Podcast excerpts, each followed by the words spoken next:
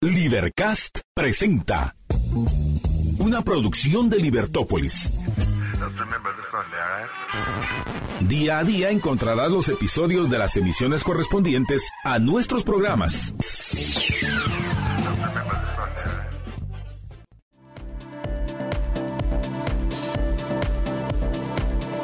Libertópolis.com Muy, muy buenas tardes, bienvenidos a Libertópolis Negocios. Es un gusto estar con todos ustedes arrancando este programa. ¿Qué tal, Sofía? ¿Cómo estás? Bienvenida. Bien, la verdad es que qué raro que corriendo, pero muy contenta, eh, muy, muy agradecida. Muchas cosas que están pasando más rápido de lo que pensé.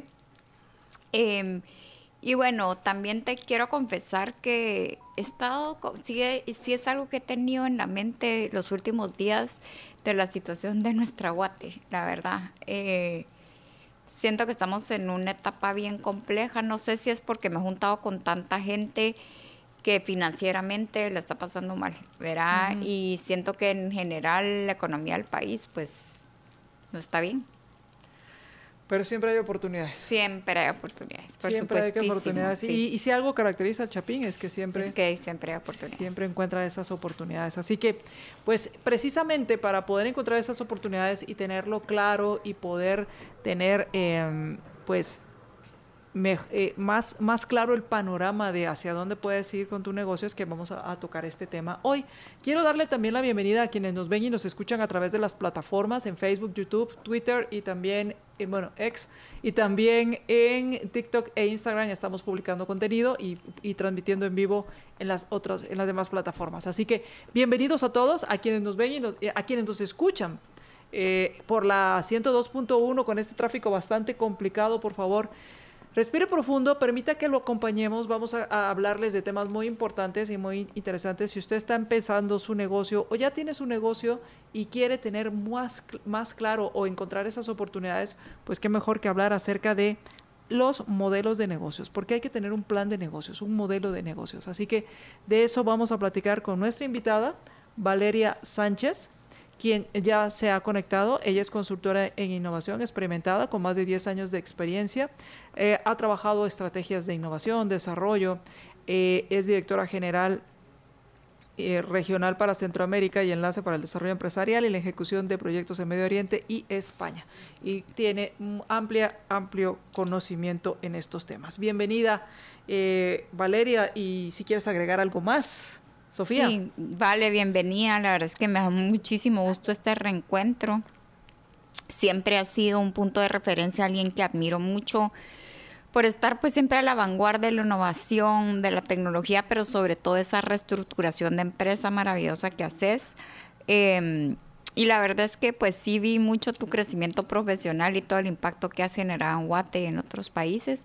Así que creo que sos la invitada perfecta el día de hoy para animarnos a que constantemente tenemos que estar pivoteando, ideando, innovando y mucho más. Bienvenida, Vale. Muchísimas gracias, Sofía. Y la verdad es que la admiración es mutua, así que te agradezco muchísimo por la oportunidad de estar aquí y, como dices, eh, darles algunas herramientas o algo de inspiración para siempre estar en ese ánimo de, buscando, de buscar nuevas oportunidades. Buenísimo. Adelante, Sofía. Pues mira, quería que nos contaras eh, primero, más que todo, tu experiencia, ¿verdad? ¿Cómo empezaste en todo este mundo? ¿Quiénes fueron tus mentores? ¿Qué fue para ti el programa de 10X? ¿Verdad? Y que le contes a la gente un poquito de qué trata. Y pues al final lo, la evolución que viste cuando una de estas herramientas se imparte en una empresa, en un startup y, y, que nos contes un poquito de tu trayectoria. Buenísimo, pues eh, si quieres vamos por, por, partes, te cuento un poquito cómo empecé yo en el tema de innovación. Eh, yo me gradué de la Marro eh, y estando en mi último año hicimos un programa de, de innovación que era eh, como Open Innovation, que en las clases como estudiantes hacíamos unos proyectos de ver nuevas oportunidades para una empresa y para resolver ciertos retos. Eh, nuestro equipo ganó ese concurso y a raíz de eso nos ganamos un internship en, en la empresa eh, Grupo Entero. Em, grupo entero que es parte de, en ese momento era Guate Prenda, Clínicas Dentales Sonríe, eh, tienen, es, un grupo eh, pues de, de, muchas empresas. Y estando ahí, entramos como un grupo interno de nuestro objetivo, nuestro, digamos, nuestro enfoque era buscar nuevas oportunidades en cada una de las unidades de negocio.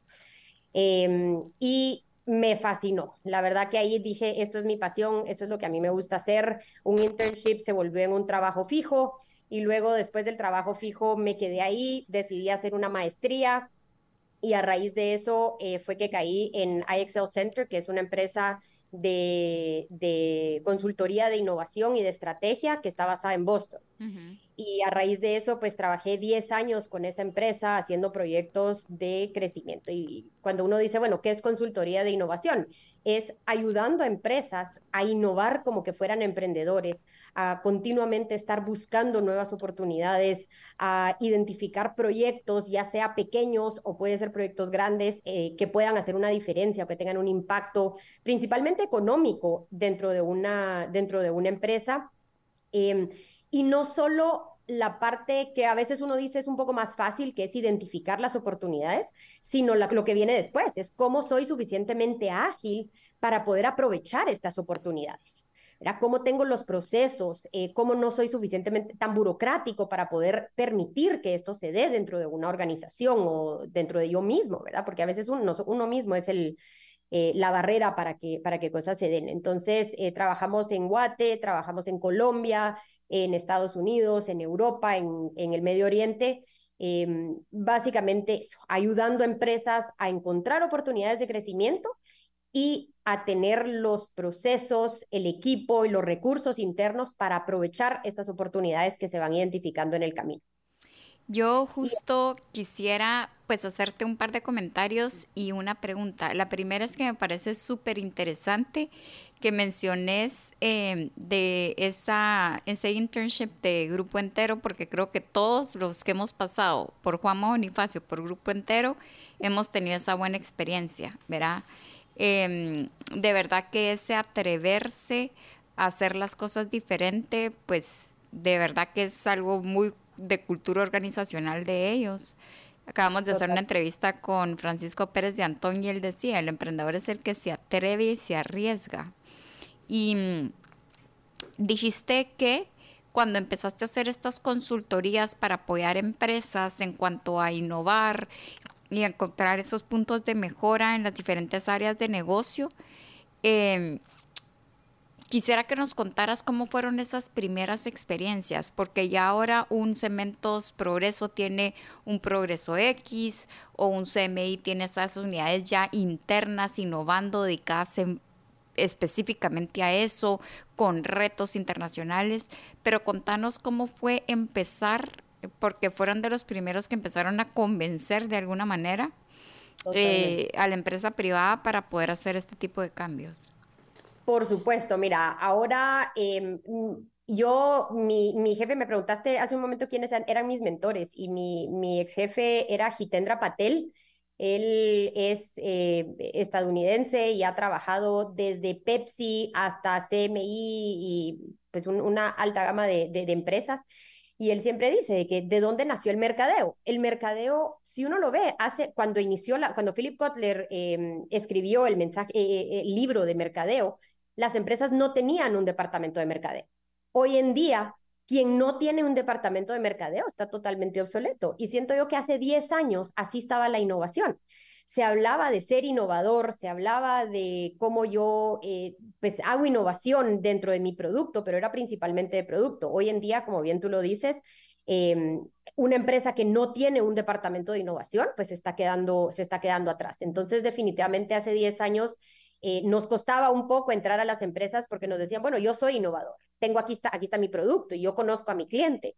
Eh, pero de eso a tener un sistema de innovación, pues son dos mundos aparte. Entonces, em, nosotros sí vivimos mucho en estos 10 años eh, esa, ese paso a paso de cómo las empresas fueron poco a poco internalizando eso, teniendo sus propias herramientas, sus procesos, sus equipos específicamente dedicados a, a Estamos, no sé si nos, nos escuchas, eh, Valeria. yo sí los escucho ah, bien. ¿Ustedes me escuchan a mí? Es que al final se cortó un poco cuando hablabas del, del tema de cómo el, el ahora el, la innovación en los procesos y, y, este tema que estabas hablando acerca de cómo ya se ha vuelto como algo que deberías tener. ¿Ahorita me escuchan bien? Ahora sí. Ahora sí. Em, sí, pues realmente ahí eh, no, fue, fue, poquito lo que se cortó, pues porque a, ese, a ese punto había llegado, ¿verdad? Que ahora quien no lo tiene, eh, quien no tiene los procesos, quien no tiene los recursos destinados para innovación, quien no tiene el equipo, pues realmente eh, está, es, alguien que probablemente a 5 o 10 años, pues quién sabe en dónde, en dónde puedan estar, ¿verdad? Una pregunta, eh, Valeria, en este sentido que hablas de tener recursos para hablar de procesos, para hablar de innovación, pensaría que hablas de muchos recursos de empresas grandes. ¿Esto lo puede aplicar cualquiera independientemente del tamaño o si se requiere cierto volumen para poder llegar a, lo que tú propones? Cualquiera, cualquiera lo puede, lo puede aplicar. Nosotros eh, en el programa que mencionó Sofía, que era un programa de TENEX, nosotros trabajamos eh, en una, que es básicamente una aceleradora de proyectos de innovación. Trabajamos con empresas pequeñas, te digo, eh, una, eh, un restaurante local en un área rural en, en Colombia, hasta un claro en Colombia. teníamos ese, ese espectro tan amplio de empresas en este programa y todas lo aplicaban por igual. Creo que sí hay pues algo de un grado de profundidad o de complejidad que una empresa más grande lo tiene que hacer. Eh, que una empresa pequeña, pero me atrevería a decir que incluso es mucho más ágil hacerlo en una empresa pequeña que en una empresa grande. Claro. En una empresa grande, por lo general, hay mucha burocracia ya. Justo, justo eso hablaba, eso iba al tema de que mencionaste cómo soy ágil para aprovechar las oportunidades y el tema de la burocracia. Y mencionaste también como persona eh, el tema de no volverse un obstáculo. ¿Cuáles consideras que son esos principales retos que enfrentan las empresas, no importa el tamaño, cuando hablamos de este tema de burocracias? Porque me imagino que puede ser chiquita, pero igual tener mucha, no ser tan ágil o ser, eh, o que tu equipo no sea tan ágil. Yo creo que hay muchas eh, herramientas que, que, se pueden utilizar, digamos, o muchos obstáculos. Primero, eh, creo que hay obstáculos de, ser el equipo correcto, ¿verdad? Porque creo que sí hay un tema de, tener a la, gente correcta en donde está. Creo que hay un tema de, no sé si personalidades sea la, eh, palabra correcta, pero también eh, creo que es más un tema de, eh, el tipo de persona que uno es. Nosotros siempre hablamos de unos six thinking hats, ¿verdad? Está la gente que por naturaleza siempre está viendo nuevas oportunidades y está la gente que por naturaleza siempre está viendo riesgos. Entonces, creo que cuando uno habla de, que uno es un mismo obstáculo, es entender en qué etapas del proceso de innovación está uno y entender en dónde yo, como soy, como desde mi personalidad, cómo aporto valor en este caso, ¿verdad? Eh, alguien que siempre está viendo riesgos, que está mitigando riesgos y demás, es súper importante pero probablemente no en una etapa de ideación, ¿verdad? Este es alguien que está, es, importante a la hora de, aplicación y lo mismo viceversa, cuando uno está tratando de definir, de actuar, alguien que está todavía viendo diferentes oportunidades y cómo más hacerlo, tal vez interrumpe más el proceso. Entonces, a eso me referí un poco cuando digo uno es un mismo obstáculo. Em, cuando uno ya está dentro de una organización, aunque uno no lo crea, muchas veces los jefes y la gente que está arriba, que tiene que aprobar proyectos, ellos paran siendo eh, más obstáculo de lo que son eh, habilitadores. Em, tanto por no dar su visión clara, sino por, y también como después decir, bueno, ok, se aprueba, no se aprueba. Ellos son quienes al final aprueban el, cualquier proceso de innovación, ¿verdad? Yo quisiera que nos contaras em, en los casos, en el caso de Guatemala, ¿Qué tipo de empresas, es decir, tamaño, giro de negocio, viste tú que estuvieran que, están abiertas a este tipo de cambio? Fue muy variado y tal vez nos puedes contar algún caso interesante aquí en Guatemala de una transformación realmente evidente que, que hayan visto ustedes. Mira, em, realmente con las empresas que trabajamos aquí en Guatemala eh, notamos muchísima apertura hacia, hacia la innovación. CMI fue pues una de las más grandes, nosotros trabajamos tres años con ellos desde que iniciaron su proceso de innovación y básicamente esos primeros tres años de establecer el, el sistema. Em, y la apertura realmente fue increíble. Y ahí hubieron casos de éxito desde lo más, eh, digamos, eh, que uno vea de, de tienda, de, por ejemplo, de cara a cliente, hasta procesos internos. Em, yo creo que uno de los casos más importantes que vimos fue en, una empresa, ellos estaban en aceros, aceros AP se llama la empresa, em, y cuando iniciamos con ellos, que igual fue hace como cinco años, eh, tuvieron ellos querían entrar en, otra, en otras áreas de oportunidad. Dijeron, estamos en un negocio que realmente es muy rígido aquí en Guatemala, estamos entrando en una fuerte competencia por precio, necesitamos innovar. Eh, y entraron en un giro totalmente diferente y fuera de su foco, empezaron a ver oportunidades en alimentos. Em, mm. y es lo que hoy en día eh, ustedes ven pura delicia, que es picos, eh, a todo burrito y, y, y club de alitas son los tres negocios. Entonces, eh, vimos cómo esta empresa tuvo esa mentalidad de decir, estamos, nuestro giro de negocio ahorita eh, pues va hacia abajo, cómo encontramos nuevas oportunidades, encontraron esas oportunidades y de cinco años para acá, pues montaron estos tres negocios que ahora son eh, muy exitosos. Acaban de ganar un premio incluso de, de premio de innovación y de por, por los negocios que tienen. O sea que, perdón, no es solo innovar dentro de lo que ya estás haciendo, sino incluso eh, al grado de encontrar oportunidades en otra industria. Definitivamente, la innovación va desde una innovación incremental, como puede ser mejorar un proceso, mejorar algún atributo del producto, hasta una innovación disruptiva, en donde uno está hablando de entrar en nuevas, eh, en nuevas industrias incluso. Me encanta que lo hayas traído a la mesa porque justo cada vez que Ben viene, esa es la diferencia, ¿verdad? Creo que diste un claro ejemplo para que la gente entienda qué es innovación y qué es innovación disruptiva. Em, esa palabra es tal vez de mis palabras preferidas en el mundo. Em, tengo una galería con ese nombre, un podcast, tuve un programa de radio. Contanos qué es para ti disrupción. Disrupción para mí es transformar la manera en que uno hace las cosas o transformar en la forma que uno, que, uno cree que es la norma de cómo se, hacen, cómo se hacen las cosas. Yo creo que hay gente que le tiene miedo a la palabra disruptiva. Eh, como si tuvieran que crear el nuevo iTunes o el nuevo iPhone a la hora de, de, innovar, pero realmente va más allá de eso, porque uno puede ser disruptivo dentro de su propio giro de negocio en cómo uno entrega las cosas al cliente, cómo uno eh, produce la oferta. Ahí puede haber innovación disruptiva también. Eh, puede, eh, realmente puede haber innovación disruptiva en a lo largo de toda mi cadena de valor. No necesariamente tiene que ser un nuevo producto o algo. Em, sí, realmente no tiene que ser solo un nuevo producto, una nueva tecnología, que es lo que mucha gente ha llegado a pensar ahorita, que disrupción igual a tecnología. Em, entonces, creo que ese es un mito importante eh, y que todos nos tenemos que quitar ese paradigma para pensar cómo puedo yo transformar la forma en que se produce algo, en que se ofrece algo, en que se entrega algo al cliente. Y ahí pueden haber innovaciones disruptivas también. Voy a hacer una pausa y cuando regresemos eh, vamos a continuar hablando sobre este tema eh, de innovación.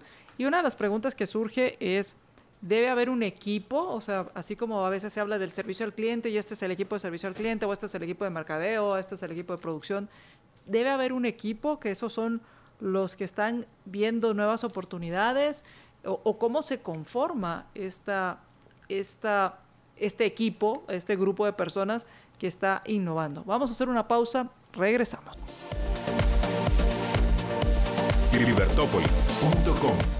Estamos conversando con Valeria Sánchez, quien es experta en innovación y la pregunta con la que salimos al corte, Valeria, es con respecto a eh, el tema de innovación. ¿Se da como cuando hablamos de servicio al cliente o cuando hablamos del área de producción o cuando hablamos de mercadeo? ¿Es un equipo que está encargado de estar ideando cosas y poniéndolas a prueba? Mira, eh, en principio sí. Eh, siempre tiene que haber alguien responsable, ¿verdad? Si no hay nadie responsable, como uno siempre dice, lo que es de todos no es de nadie. Entonces, sí es importante tener a alguien responsable. Ahora, eh, de ahí a qué tan grande tiene que ser mi equipo, la respuesta es depende. He visto empresas que tienen desde un departamento formal con un gerente de innovación, con un equipo específicamente de innovación, pero incluso, pero de pronto una empresa más pequeña eh, puede tener alguien que tiene su función dentro de mercadeo, dentro de servicio al cliente, otras áreas, y eh, cierta parte de su tiempo la pueden dedicar a innovación. Entonces, em, se puede tener esos dos sombreros, alguien que, tenga la personalidad o que le guste el tema de innovación. Eh, se puede empezar con reuniones semanales, reuniones mensuales, que empiecen a generar esas ideas y poco a poco ya ir creciendo ese equipo. Pero en principio sí es bueno tener eh, ese rol asignado a una o a un equipo de personas.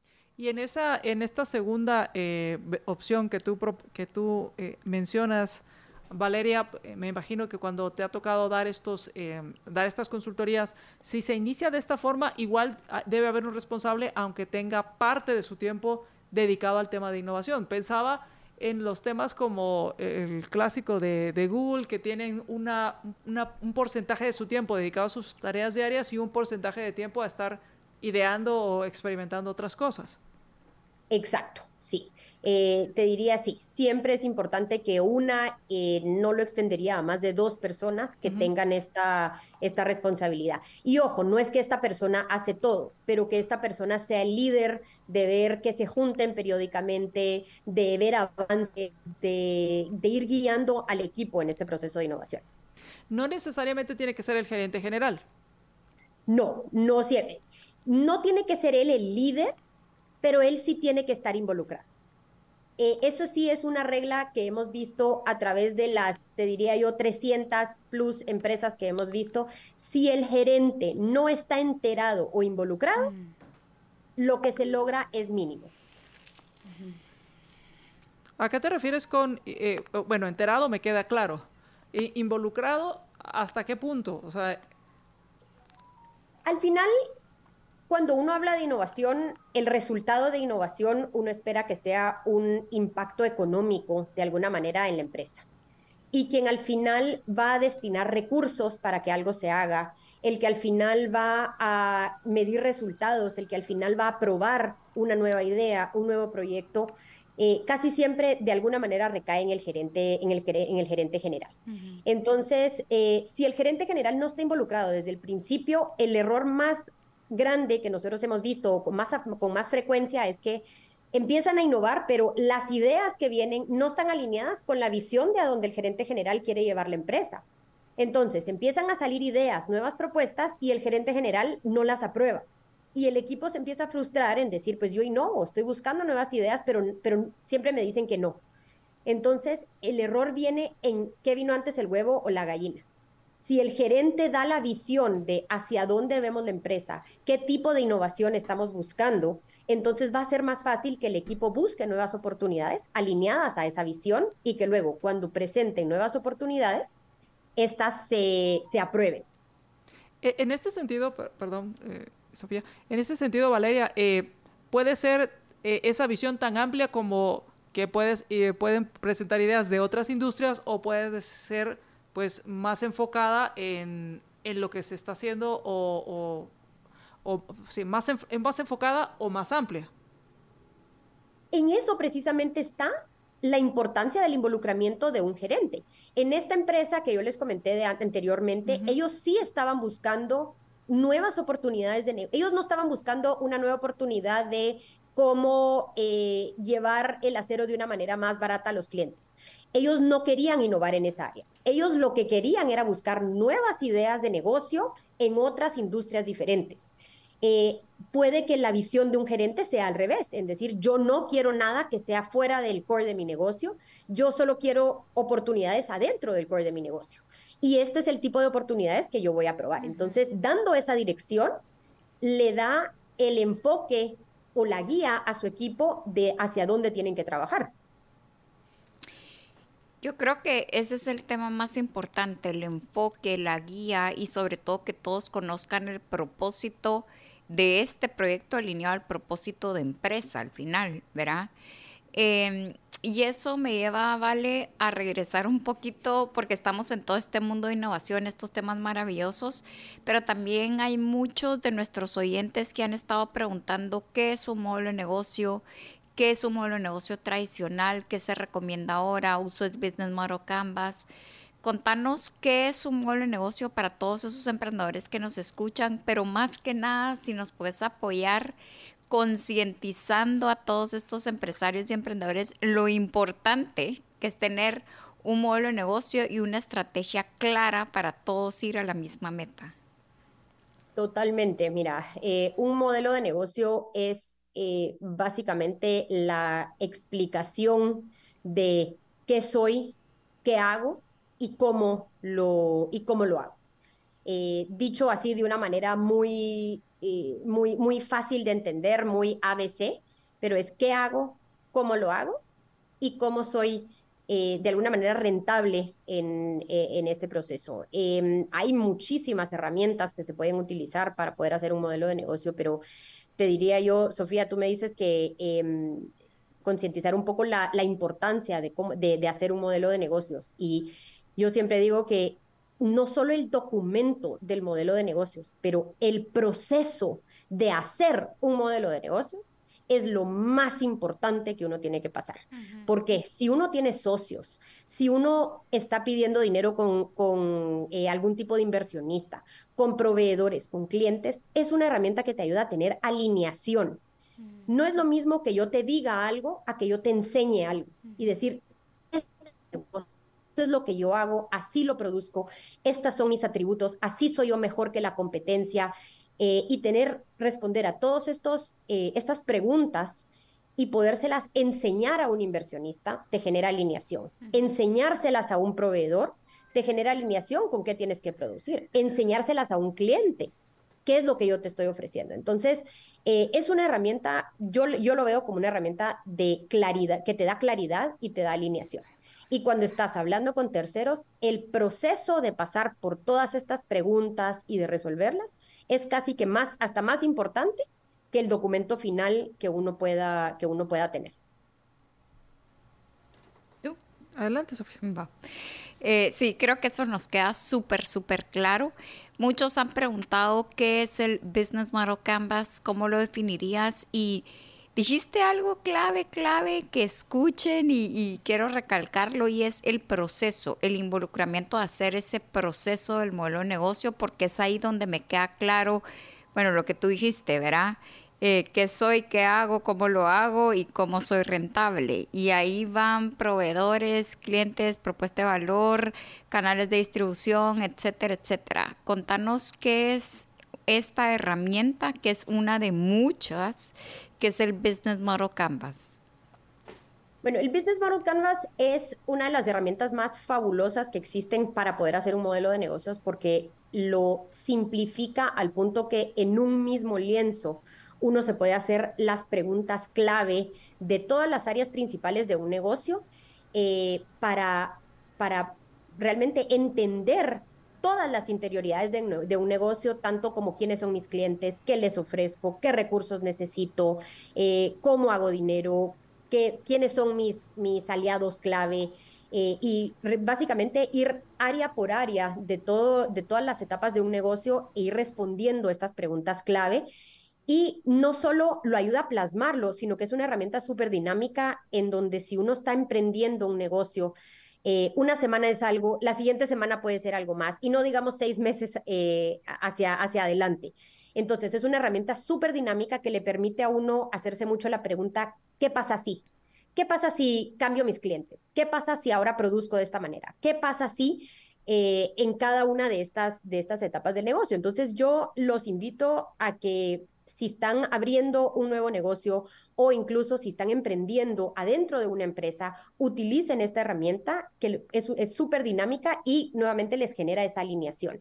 Eh, ahorita yo estoy, yo acabo de emprender un nuevo negocio hace un año y continuamente, casi les digo mes a mes, estamos regresando a tener conversaciones sobre este documento, porque un año después seguimos pivoteando, seguimos eh, evaluando nuevas posibilidades y siempre regresamos ahí como una guía para tener conversaciones con mi socia, que también es mi mamá, pero también para, eh, para alinearnos hacia qué queremos hacer de este, de este negocio. Eh, no sé si tenemos tiempo. Eh, sí, claro, tenemos tiempo. Y una de las preguntas que, que me surge en esto es, tú hablaste que es, es dinámico, que va cambiando y que se regresa a revisar continuamente. Esto quiere decir que al hacer este, este modelo de negocios, que lo simplificas en un solo lienzo, como tú estás hablando, eh, te permite entonces, como tú decías, el proceso y, tenerlo claro. Mi pregunta es con respecto a este modelo de negocios, ¿lo puedes hacer tú solo? ¿Necesitas una guía? Eh, ¿Necesitarías tener alguien más como para que te vaya haciendo preguntas y tú vayas respondiendo? ¿Qué es lo que tú sugieres en este caso? Mira, lo que yo sugiero como parte inicial es hacerlo tú. ¿verdad? Muchas veces te sirve eh, hacer, nosotros le llamamos un brain dumping, ¿verdad? Eh, plasmar todas las ideas que yo tengo en mi cabeza, pero mientras tú más lo compartas con otras personas, te van a ir haciendo preguntas clave que solo lo van a volver más robusto. Eh, enséñaselo a tus inversionistas, a tus proveedores, a tus potenciales clientes, a tus socios, a tus empleados. Y solo lo único que van a hacer es robustecer haciéndote preguntas. Y muchas veces uno siente que las preguntas lo están atacando a uno en decirle esa pregunta, eh, o tal vez no sé responder, ¿verdad? Tal vez en este momento la, respuesta es no sé pero no lo vean como que le están atacando su idea o haciéndola más pequeña, sino decir, ok, ese es un punto válido. Ahora, ¿cómo, lo, cómo, cómo respondo a esa pregunta? Eh, desde mi negocio y el Canvas siempre tiene, si uno lo hace a conciencia y realmente va punto por punto, eh, pues lo va, a tener la respuesta esas preguntas. Hay libro del Business Model Canvas, en línea hay un montón de videos también, incluso gratis en YouTube, eh, que te pueden ir dando esa guía. Entonces, ese es el primer paso. pero sí, eventualmente ir consiguiendo ese apoyo lo va a hacer más robusto. Ahora, Sofía. Sí, eh, cuando te, te, invité a este programa, justo me comentaste eso, a la Sofía, que alegre, porque quiero contar un poco de esto nuevo que estoy haciendo. Se me hizo interesante lo que mencionaste en ese momento, porque yo también estoy en ese rollo ahorita y justo, pues, les quiero contar ya, porque ya sabe María Dolores, eh, que me voy pronto a Guatemala a vivir fuera, justo por un tema de moda y de arte, así que eh, contanos qué es esta, esta nueva idea de negocio que, que estás poniendo en marcha, ¿vale? Eh, pues les cuento así brevemente, yo dejé de trabajar en iExcel hace ya unos años, eh, tuve hijos, tuve, me tomé una pausa para tener hijos porque el mundo de consultoría es mucho viaje y buscando nuevas oportunidades eh, encontramos, son pañuelos que se convierten en bolsas. Yo, mi, el negocio de mi familia está en, en maquilas y tienen muchísimas máquinas aquí en Guatemala para hacer serigrafías, para hacer telas, diferentes tipos de telas y estampados y siempre vimos la posibilidad de cómo podemos aprovechar eso para generar nuevos negocios. Y eh, básicamente tomando eso como oportunidad y también el tema de reciclado de, de, prendas, hacemos eh, pañuelos hechos de hilo reciclado y los pañuelos se, vuelven se convierten en bolsas. Em, entonces, por ahí se llama Nudo Accessories y por ahí va un poco nuestro, nuestro emprendimiento. Básicamente pasé de consultoría de decirle a la gente qué hacer, ahora yo pasarme a hacerlo. Eh, y nos ha ido súper, la idea es eh, para hacer para exportación, ahorita fuimos a nuestra primera feria de mayoreo, eh, siempre aprovechando o partiendo de las habilidades y de los recursos que ya tenemos disponible y cómo innovar de eso hacia, hacia adelante, ¿verdad? E, en ese sentido, si nos puedes contar un poco, Valeria, ese proceso de, de idear, ver esa oportunidad de generar tu modelo de negocios, ¿Qué fue ese, aprendizaje o cómo fue ese proceso como para ver algo que nos, nos has contado en la práctica? Mira, la innovación o las oportunidades principalmente vienen de dos, de una de dos. Uno es, tengo un problema, necesito solucionarlo, que es más como de adentro hacia afuera, o el otro es, yo veo una oportunidad en el mercado y yo la quiero atender. Entonces viene o de problema o de oportunidad. En este caso eh, fue más de oportunidad. Eh, lo, que vimos, eh, yo esto era algo que nunca había visto, tuve un viaje a Japón, entonces un poco uno habla de cómo, digamos, tomar algo ya existente en otro mercado y cómo lo tropicalizo y lo traigo para aquí. Entonces de ahí partió, yo le traje un regalo a mi mamá, se lo di, le encantó y me dijo, esto lo tenemos que hacer, porque tenemos la capacidad interna, tenemos la maquinaria, tenemos los procesos, tenemos la capacidad para hacerlo. Entonces fue como connecting the dots, ¿verdad? Eh, vi esto, viajé, vi esta oportunidad y no es necesariamente copiar, sino que es tomar inspiración, tropicalizarlo y aprovechar los recursos que, que yo tengo disponibles. ¿verdad? Entonces, eh, ahí es en donde uno junta la oportunidad que uno ve en el mercado con la capacidad para poderlo abordar. Ahora, de, de, esa, de esa oportunidad que se ve pasar a la, a la acción es otra cosa. Entonces es ahí, es ahí donde, es ahí donde o sea, te emociona, sí, tenemos todo, pero entonces hay que, hay que darle forma. Totalmente, mira, y te diría que ahí eh, uno va un poco avanzando, ¿verdad? Te, diría, te quisiera decir de que empecé por un plan de negocios, pero la verdad es de que no, empecé con una tela cuadrada y la hice y lo vi, se la, se la hice un prototipo, eh, se la, lo empecé a ofrecer, a la gente le encantó. Entonces, a raíz de eso, hicimos una primera versión de, de un plan de negocios. Eh, ese plan de negocios, si yo te le enseñara cómo está de hace un año a lo que somos ahorita, y ha cambiado muchísimo hemos cambiado proveedores, hemos cambiado de producto, cómo lo ofrecemos, el empaque, y esa es la maravilla de tener un plan de negocios. Nos generó alineación entre yo y mi socia, nos generó alineación con nuestros proveedores, y conforme ha ido cambiando, lo hemos seguido compartiendo con, con los clientes y con los proveedores. Eh, para siempre estar alineados con cuál es la visión de crecimiento hacia, hacia futuro. Entonces, tener ideas, ser ágil para ejecutar. Creo que ejecución, ejecución es lo más importante, pero al mismo tiempo tener este plan para tener esa visión ordenada, para poder eh, que todos vayamos eh, remando en la misma dirección. Entonces, voy, a ver si voy entendiendo, Valeria. Hicieron el prototipo, lo, lo mínimo viable para que pudieras, pudieras mostrar algo y te pudieran dar retroalimentación de eso y sobre eso ya montas el, modelo de negocios que lo que hace es que te permita mantenerte en el rumbo que tú quieres. No, no, no te dice el camino, pero sí el destino. Exacto. y entonces es ahí donde tú puedes eh, tomar esa retroalimentación y, y, ver si esa retroalimentación te acerca a donde quieres llegar o no te acerca a donde quieres llegar para pues, mantenerte en tu en tu eh, mantenerte en lo que tú a lo que me refiero es para mantenerte en el objetivo que tú te has propuesto. Exacto, mantenerte en el objetivo. Y el cómo llegar, eh, pues la idea sí es plasmar como una versión uno de cómo quiero llegar, pero entendiendo de que eso pudiera cambiar y ser suficientemente ágil para ver en qué momentos va cambiando eh, y, e irlo haciendo en, eh, sobre la marcha. Te digo, nosotros decidimos ponernos en un, en un eh, Lady Multitask Market, pusimos el producto la primera vez, corrimos para tenerlo ahí el prototipo, para tener esa retroalimentación de los mismos clientes. Eh, la retroalimentación fue fabulosa, básicamente vendimos casi todo en ese fin de semana que tuvimos de mercadeo y dijimos, ok, esto es algo que le encantó a la gente, ahora, ¿cómo lo hacemos en grande? Y ahí fue donde llevamos todo al plan de negocios. Ok, voy a, voy a ir a hacer, tengo que hacer una pausa y cuando regresemos, ¿cómo obtuviste esa retroalimentación?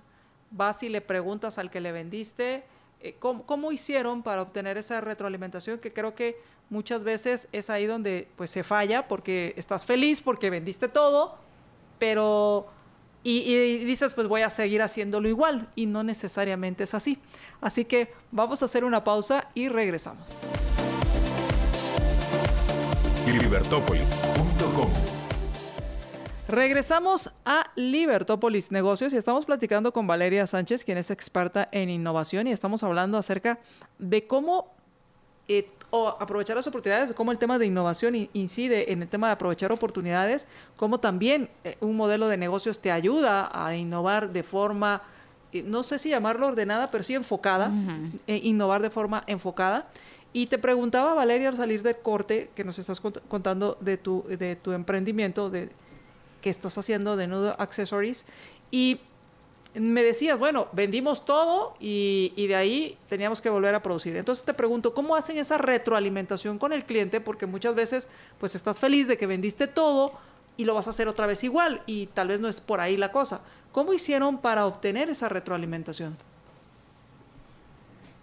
Tuvimos varias etapas de retroalimentación. Previo a haber hecho esa venta, eh, hicimos varias versiones de prototipos y lo hicimos con amigos y familia. Se los enseñamos, eh, yo misma probaba las bolsas. Eh, la idea son unas, son unas varitas que tienen un cierre de imán y así es como uno transforma un pañuelo en, en, un, en una bolsa. Entonces requiere mucho como desarrollo de producto, hacer, hacer las pruebas, ver si es fácil, si la gente lo entiende. Entonces lo hicimos primero una versión muy light con amigos y familia. Eh, tuvimos buena retroalimentación, hicimos muchos cambios al producto en sí, al empaque también. Entonces, cuando llegamos a esta feria que fue de, de Lady Multitask el año pasado en julio, Em, ya teníamos esa primera ronda de retroalimentación eh, que nos dio muchísimo insight. Luego ahí, como te digo, vendimos todo eh, y aprendimos, igual a como vendimos de la gente que nos dijo que sí, aprendimos mucho porque hubieron muchísimas personas que tampoco nos compraron, ¿verdad? Entonces, de ellas también que nos decían, mm, yo eso no lo entiendo, o eso no es para mí, eh, esto, por ejemplo, la bolsa no tiene forro, cosas así que íbamos aprendiendo. Entonces, eh, fue una gran validación porque sí vendimos, pero al mismo tiempo tomamos en cuenta todos los peros que la gente que no nos compró nos dio. Y eso nos ayudó a hacer una gran iteración al punto que ahorita ya lo hicimos a otra escala, fuimos a Nueva York a una feria de mayoreo y el nivel de retroalimentación que recibimos fue otro, por supuesto, ¿verdad? Aquí fue súper, súper valioso, pero ya no necesariamente del producto en sí, sino de cómo crecer el negocio. ¿Cómo voy a hacer para escalar esto? Interesante porque al final fue como eh, eh, creciendo el público al que iban eh, probando este producto y, ahora llegaron al tema de las ferias y es aquí más que el tema del producto, el tema que hablas tú de cómo escalar para poder atender esos volúmenes de compra. Exacto, sí. digamos aquí ya estamos hablando con tiendas de mayoreo en Estados Unidos, ¿verdad? Desde un eh, Urban Outfitters, un Carnival Cruises, un Nordstrom, hasta boutiques pequeños alrededor de todo Estados Unidos. ¿verdad? Entonces, eh, la retroalimentación que uno recibe de ellos ya es más alrededor de el canal que, que voy a hacer para llevárselo a ellos, eh, cómo les llega el empaque, cómo en sus tiendas, que ya son como escalar el, negocio a otro nivel. Por lo que voy entendiendo, conforme vas haciendo esas iteraciones de tu producto, van diferentes partes de ese modelo, que era lo que tú mencionabas en el segmento anterior, donde te van haciendo esas preguntas y es donde vas robusteciendo tu modelo. Exacto, sí, yo creo que tú, em, digamos, uno hace una primera versión del canvas eh, y hay cosas que uno lo tiene muy claro y hay cosas en donde uno dice, yo creo que por aquí va la cosa. Y en esos yo creo es en donde uno tiene que ir a buscar retroalimentación y ir del yo creo a decir, estoy, tengo más certeza que por aquí va la cosa. Tengo más certeza que esta es mi producción. Tengo más certeza que el producto debería de ser de esta manera. Tengo más certeza que eh, este es el canal en donde debo entregar. Entonces uno empieza con una hipótesis, de algún lugar se empieza y poco a poco vas Em, abriendo camino y generando esa certeza hacia todas las diferentes áreas, ¿verdad? Em, tocaste un punto bien importante, hoy lo estaba hablando justo con una diseñadora de modas emergente y es que el mercado guatemalteco es demasiado pequeño para crecer. ¿Cuál sería tu recomendación para poder pues, crecer a nivel internacional, empezar a comercializar en otros países. Eh, mucho el tema que se mira en temas de arte, de moda, es el control de calidad. Verá, muchas veces no lleva, llegamos al producto deseado que se quiere internacionalmente por muchas razones. Em, ¿Qué dirías tú que son las barreras más grandes para crecer internacionalmente y cuáles son esas oportunidades que ustedes encontraron? Mira, yo te he dicho que las dos barreras más grandes que hemos encontrado, uno es eh, llegar a los clientes Y la barrera en este caso, te diría yo que es un poco una barrera económica, eh, porque requiere inversión ir a este tipo de ferias. ¿verdad? No es, eh, hay que pagar el viaje, por supuesto, hay que pagar el lugar, hay que pagar, hay mucho que lleva a este entonces creo que hay una gran... Export ayuda mucho en, en, ese caso, sí ayuda a generar ese tipo de contactos, e ir al extranjero. También hay otras empresas como por ejemplo Loom, que te ayuda a montarte en un Amazon, en un Etsy, en este tipo de plataformas y ayuda a uno a hacer todo el proceso de, logística para llegar allá. Em, la segunda, te digo yo, y es la que tal vez todavía no hemos logrado solucionar, solucionar al completo, es el shipping. Eh, en Guatemala, mandar algo que no es por mayor a Estados Unidos es muy caro. Eh, y ha sido una barrera súper importante que, como te digo, al momento todavía estamos tratando de ver cuál es la mejor manera de hacerlo. Eh, sin mandar todo para Estados Unidos y de allá hacer fulfillment individual, eh, porque mandar se come absolutamente todo el margen. Entonces, esos son dos retos que diría los grandes que hemos encontrado. Que a nivel de la calidad hay en Guatemala sí hay calidad, sí hay quienes te pueden hacer la producción. Entonces, ese no ha sido nuestro, nuestro reto principal. Mm, buenísimo. Que hay que entender que el tema de calidad es, es competir con el resto del mundo y es ahí donde el tema de probarlo aquí te ayuda, pero también el mostrarlo en estas ferias. Totalmente. Sofía. preguntas? No. Adelante. Bueno, eh, pues la verdad es que ha sido muy, muy enriquecedor tenerte hoy, hablar de todos estos temas. Me están diciendo que quedan dos minutos y iba a hacer una gran pregunta, pero bueno. Eh, no, la, verdad es, que sí, te conocí soltera, emprendiendo, innovando. Me acuerdo de verte mucho con Ben y verá con toda esta vida tan acelerada y tan intensa en este mundo pero te casaste, tuviste hijos, ¿qué, ¿cómo estás haciendo para manejar tanto, vale? Y, bueno, la verdad es que más que, preguntarte es felicitarte porque de verdad admiro muchísimo a esas emprendedoras y empresarias que están casadas y tienen hijos. No, muchísimas gracias, Sofía. Yo sé que estamos cortas de tiempo, pero te lo agradezco mucho y la verdad es de que eh, uno encuentra el tiempo. A mí me encanta esto y cuando a uno le apasiona lo que uno hace, uno encuentra el tiempo. Así que es Pues muchísimas gracias, eh, Valeria, muchísimas gracias porque nos diste mucha información muy valiosa que podemos poner en práctica desde ya. Así que empiece, empiece a probar, haga su prototipo, empiece a probarlo, y desarrolle su, su modelo y vaya validándolo. Y sobre todo, enfóquese y sea apasionado por ese modelo de negocio, que aquí tenemos el ejemplo de una chapina emprendedora que está exportando y que es esposa y mamá. Así que vale un honor tenerte, gracias por acompañarnos. Eh, definitivamente yo voy a ser la primera que te voy a llamar ahí por unas ideas que tengo, a ver si, si me apoyas. Así que muchísimas gracias por todos tus aportes. Fabuloso, me encanta. Muchísimas gracias, Sofía, por haberme invitado y María Dolores por el tiempo. Me encantó platicarles, así que se los agradezco muchísimo. Gracias a ti. Gracias, Sofía. Buenísimo. Y bueno, las esperamos el otro miércoles, que va a estar súper chilero también. Vamos a estar dando un montón de herramientas muy interesantes, justo de lo que hablabas, Vale, a nivel fiscal, legal y otras herramientas que necesitamos conocer como emprendedores. Así es. Que tengan una excelente tarde. Nos escuchamos en nuestra próxima emisión de Libertópolis Negocios. Mi nombre es María Dolores Arias. Hasta la próxima.